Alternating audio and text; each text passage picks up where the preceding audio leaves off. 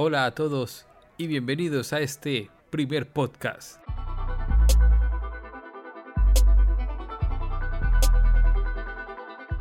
Capítulo 1. Entrando a la selva. Esta historia inicia por allá en el año 2010. Eran las 6 de la mañana y con un compañero de la universidad, Camilo Cote, estábamos en el Comando Aéreo de Transporte Militar mejor conocido como CATAM, en Bogotá, Colombia. Allí nos dirigimos a la Dirección Antinarcóticos de la Policía Nacional. Después de un rato de espera, abordamos un pequeño avión Cessna Caravana rumbo a la compañía de la región 7 de antidrogas en San José del Guaviare, un municipio del departamento de Guaviare, y está ubicado aproximadamente a unos 400 kilómetros al sur de la capital. Recuerdo que después de una hora de viaje, aterrizamos en la base de aspersión Esmeralda. Eran más de las 10 de la mañana y el calor era insoportable. Hacían unos 30 grados centígrados. Una vez allí, nos reunimos con el subcomandante de la base, quien nos comentó que el trabajo en esa zona del país era muy extenuante, no solo por el clima, sino también por la presencia de grupos guerrilleros.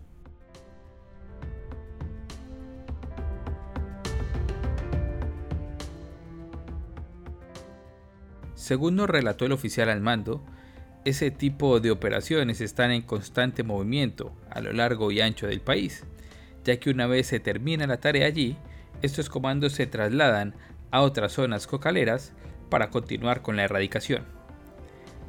Después de ese, el próximo destino sería la base en Tumaco, Nariño. Tuvimos que esperar allí alrededor de cuatro horas, esperar hasta que el cielo se despejara y así acompañar a la flotilla que ese día tenía programado fumigar una extensa plantación en plenas selvas del Guaviare, la misma zona donde la guerrilla pagaba hasta 250 millones de pesos, algo así como 150 mil dólares americanos. Ese día, por el mal tiempo, la operación no se pudo realizar no solo por el peligro de las aeronaves, sino porque el glifosato arrojado desde el avión Turbo Trash Tractor AT-802 se desviaría del objetivo y podría caer sobre los cultivos de plátano y yuca de los lugareños. Pese a esa mala noticia, el oficial nos comunicó que a unos cuantos kilómetros de la base se estaba llevando a cabo una operación de erradicación manual.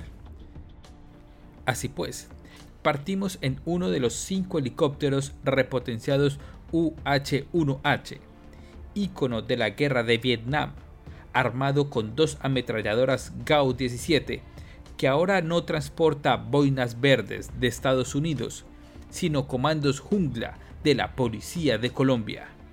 Los mismos que han ayudado a cazar a los principales cabecillas de la guerra, como Raúl Reyes y el mono Jojoy tomamos vuelo con la precaución y el temor de un ataque desde tierra por parte de la guerrilla de las FARC. Desde la aeronave de guerra dimensionamos la grandeza del Guaviare y sobrevolamos la zona en donde los comandos policiales a diario se juegan la vida para ubicar y destruir narcolaboratorios y base de cocaína. Luego de 30 minutos de vuelo por la inmensa llanura, llegamos a la zona se hizo un breve sobrevuelo de reconocimiento y aterrizamos.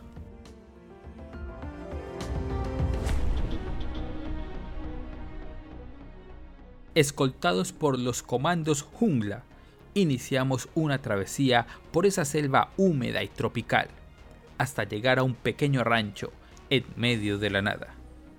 Un señor, una señora, dos niñas y dos perros salieron a nuestro encuentro ellos son los testigos silenciosos de la narcoguerra. Atrás quedó el rancho y seguimos nuestra marcha hasta divisar, en medio de la maraña, a unos hombres humildes, de pantalones, camisas y gorras azules, con palas y picas en mano, sudorosos por el insoportable calor y custodiados por policías armados hasta los dientes. Allí estaban los campesinos erradicadores de coca.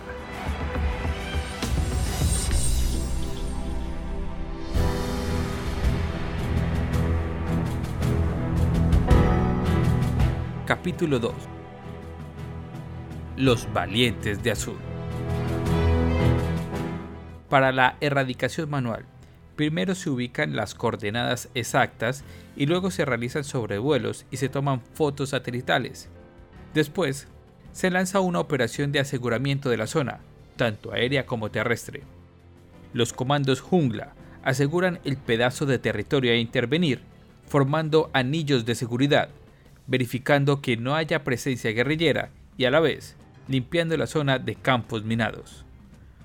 Ahí, en ese momento, llegan los erradicadores.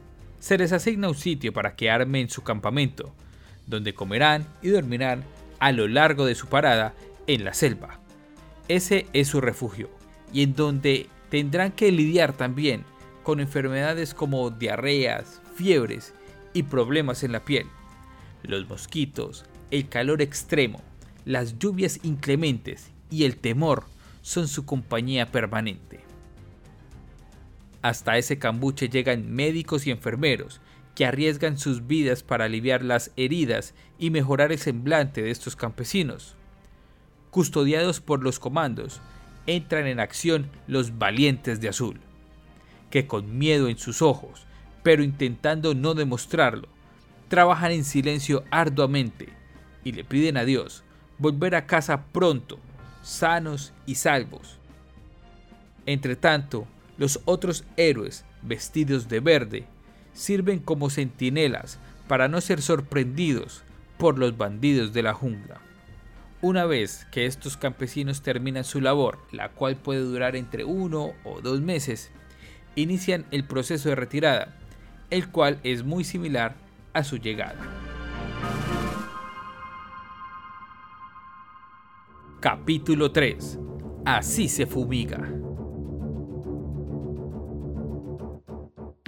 Cuando las áreas de cultivo son extensas, los viejos, pero aún fuertes helicópteros UH-1H, equipados por una poderosa arma GAU-17 de fabricación americana, custodian al otro protagonista de esta historia, vuelan al lado y lado de él.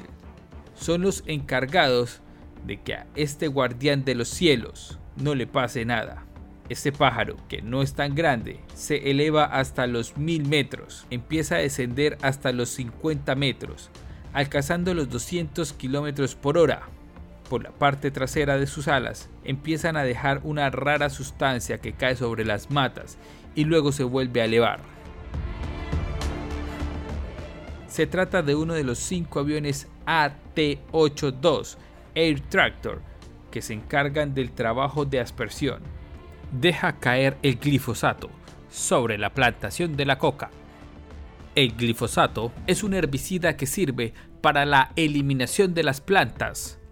La planta las absorbe por las hojas y las mata debido a que suprime la capacidad de generar aminoácidos aromáticos los AT-802 Air Tractor, en alianza con los UH-1H, asaltan los cielos en una operación de alto riesgo, ya que cada avión va custodiado por un helicóptero, el cual es el principal blanco desde tierra.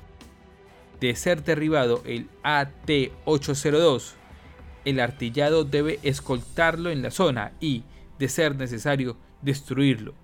Si no es el caso, los comandos jungla entran en acción y rescatan la aeronave en medio de la selva. Capítulo 4. Al pie del cañón.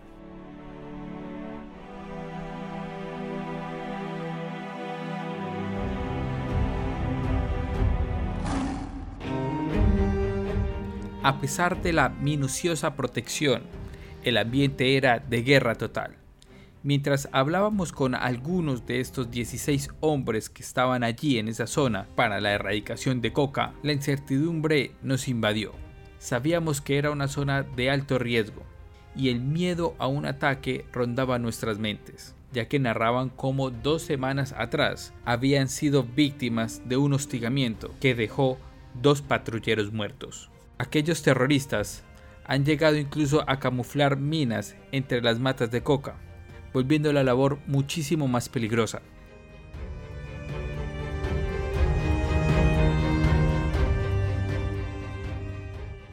La jornada de erradicación terminó a eso de las 4 de la tarde. Volvimos a la base. Y así culminó nuestra inmersión en la convulsionada selva del Guaviare. Sin más que contar, llegamos a Bogotá a las 8 de la noche, en el mismo Cessna Caravana de la Policía Nacional. Hoy, 10 años después de aquella experiencia, la realidad colombiana ha cambiado drásticamente y es que desde aquel entonces Colombia logró firmar un acuerdo de paz, logró hacer que la guerrilla de las FARC se desmovilizaran y ocuparan curules en el Congreso de la República. Los cultivos ilícitos también han disminuido, pese a que sigue habiendo el problema del narcotráfico en Colombia, también vale la pena resaltar que el conflicto armado en Colombia hoy es mucho menor al de hace 10 años.